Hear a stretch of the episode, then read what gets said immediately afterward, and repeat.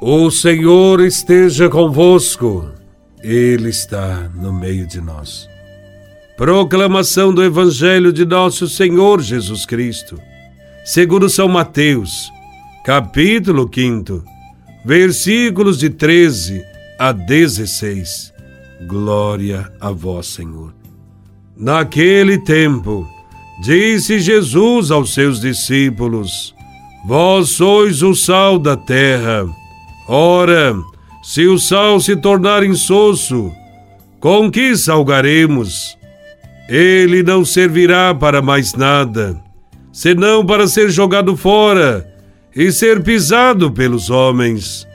Vós sois a luz do mundo.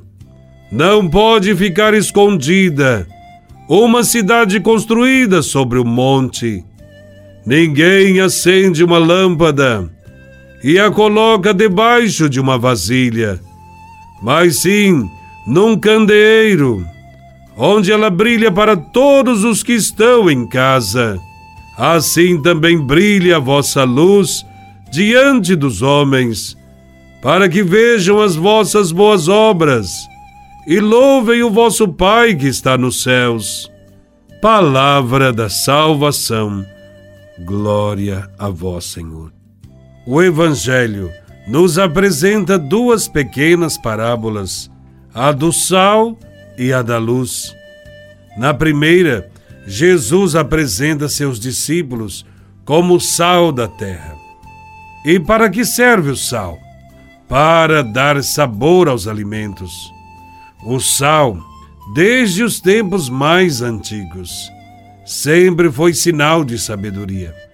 Interpretada nesse sentido, Jesus quer dizer que os seus discípulos devem ser aqueles que proferem discursos que dão sabor à vida dos homens, sem a sabedoria do Evangelho. Qual seria o sentido da existência humana? O cristão é sal, porque consegue dar sabor e sentido a tudo aquilo que acontece Difunde uma palavra de sabedoria onde existe dor. Semeia bondade onde existe ódio e rancor. Entretanto, o sal não serve somente para dar sabor aos alimentos. É usado também para conservá-lo, para impedir que se estrague.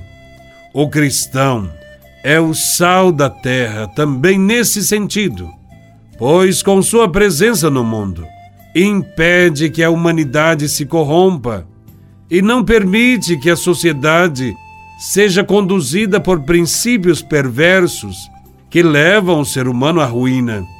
Onde não existe alguém que estabeleça a presença do sal do Evangelho, facilmente se espalham os vícios, a imoralidade, o ódio, a violência. O cristão, portanto, deve conservar o Evangelho em qualquer situação. Também Jesus diz aos seus discípulos para não perderem o próprio sabor. As palavras de Jesus também querem nos alertar contra o sério perigo de adoçar o Evangelho. Há sempre o perigo de modificá-lo, tornando-o mais aceitável menos duro, isto é, mais doce, sem compromisso. Certos pregadores do Evangelho de hoje fazem isso com muita facilidade. A segunda comparação desse Evangelho é a da luz. Jesus explica que uma cidade construída sobre o um monte não pode ficar escondida e que a lâmpada deve ser colocada num lugar elevado.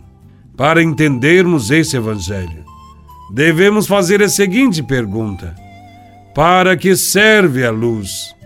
Certamente para iluminar os objetos. A luz não serve para ser olhada diretamente.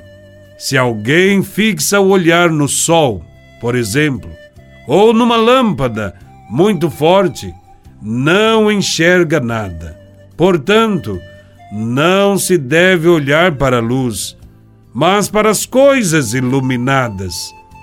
Os cristãos são luz, mas não podem praticar as boas ações só para chamar a atenção sobre si, para serem admirados, elogiados.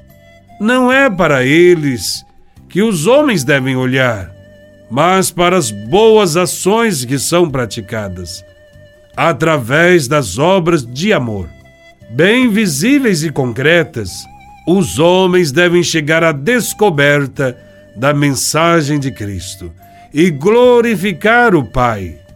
Sem a luz do Evangelho, os homens caminham no escuro, correndo o risco de perder a vida por algumas moedas, às vezes convencidos de ter obtido os tesouros. O nosso tesouro é Jesus Cristo.